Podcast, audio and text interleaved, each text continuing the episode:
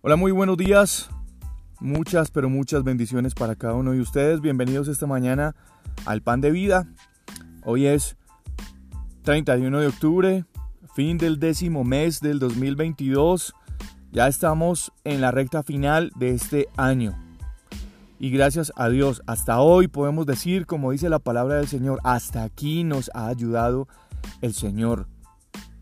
Eso significa que la misericordia del Señor, siendo nueva todos los días, va a seguir estando disponible para cada uno de nosotros, pero, pero, cada uno de nosotros se tiene que poner en perspectiva de que la oportunidad que nos está entregando el Señor hoy es para aprovecharla hoy y no para dejarla pasar, porque las bendiciones que trae la misericordia del Señor al ser nuevas hoy son para tomarlas hoy.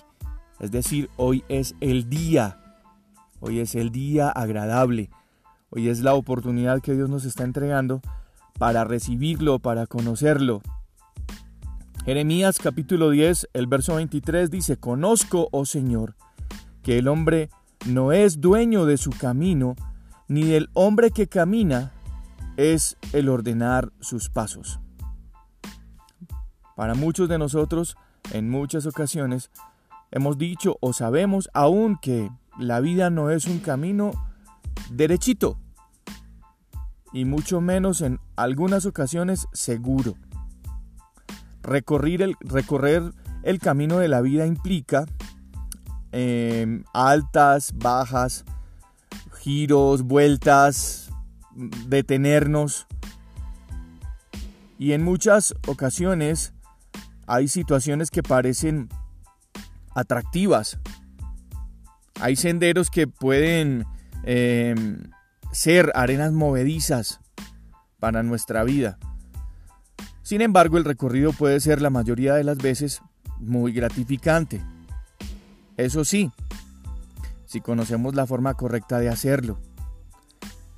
Mm, mm, caminar e, el camino de la vida no es solamente una forma que garantiza que los pasos que demos sean siempre en la dirección correcta. Y, caminar de la mano de alguien que conozca los lugares que vamos a transitar, pues nos puede transmitir mucha más seguridad. Este pan de vida, al finalizar este mes, hoy quiero decirte que el mejor guía del camino que tú puedas caminar o que tú quieras caminar es Dios. Y cuando te dejas tomar de la mano por Dios, entonces Él te muestra si el camino que estás caminando o el que quieres caminar es el mejor para ti. Nadie, absolutamente nadie, se puede equivocar siguiendo los caminos que Dios elige. Si nosotros consideramos que o tenemos más bien en cuenta que Dios en su perfección nos creó con amor y de forma intencional para el momento en el que estamos viviendo y para el lugar donde nos estamos eh, eh, donde nos encontramos en estos momentos. Podemos tener la seguridad de que vamos por un camino eh, allanadito planito. Y, y tenemos la oportunidad de abrir nuestro corazón a una verdad de paz, a una verdad y a una tranquilidad. Dios vigila nuestros pasos porque desea ver su propósito cumplido y que su plan se lleve a cabo a través de nosotros. Porque eso es lo que Dios anhela. Hay una relación muy estrecha entre conducirnos por los destinos equivocados y alejarnos de la guía de Dios. A veces nos encontramos atrapados en nuestro propio sentido de la dirección. Y nos inclinamos por seguir nuestros propios deseos, las emociones, o tal vez una versión personal de, cierto sentido de la moralidad que a veces nosotros tenemos. Pero eso casi siempre produce en nosotros incertidumbre, inestabilidad. En cambio, aquel que confía en el Señor plenamente, puede discernir en su camino los obstáculos que se pueden presentar.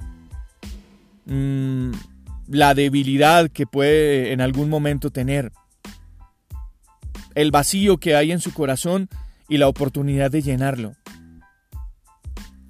De la mano de Dios podemos garantizar que la presencia suya esté con nosotros a cada paso que nosotros podamos dar.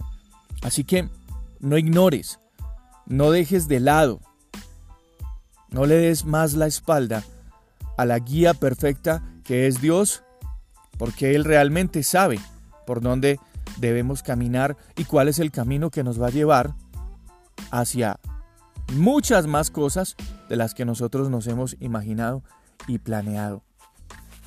Dios es el perfecto guía. Para terminar, quiero repetir el versículo con el que comenzamos esta reflexión. Conozco, oh Señor, que el hombre no es dueño de su camino, ni del hombre que camina está el ordenar sus pasos. Es de la mano de Dios que nuestro camino se puede convertir en el mejor camino. Yo soy Juan Carlos Piedraíta y este es el Pan de Vida. Bendiciones a todos, cuídense mucho, un abrazo.